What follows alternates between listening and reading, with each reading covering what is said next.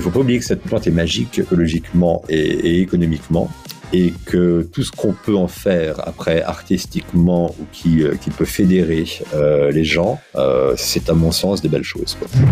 Finalement, légaliser le cannabis, c'est pas scandaleux. C'est pas scandaleux. C'est le vœu, je crois, de 51% des Français. Il y a le lobby du, de l'alcool qui voit évidemment d'un très mauvais œil l'arrivée d'un concurrent vert sur le marché du plaisir euh, parce qu'ils savent que dans tous les États, enfin on le voit dans tous les États au Canada, tout comme aux États-Unis, où l'herbe a été légalisée, le cannabis à, usage récréatif a été légalisé, les ventes d'alcool baissent.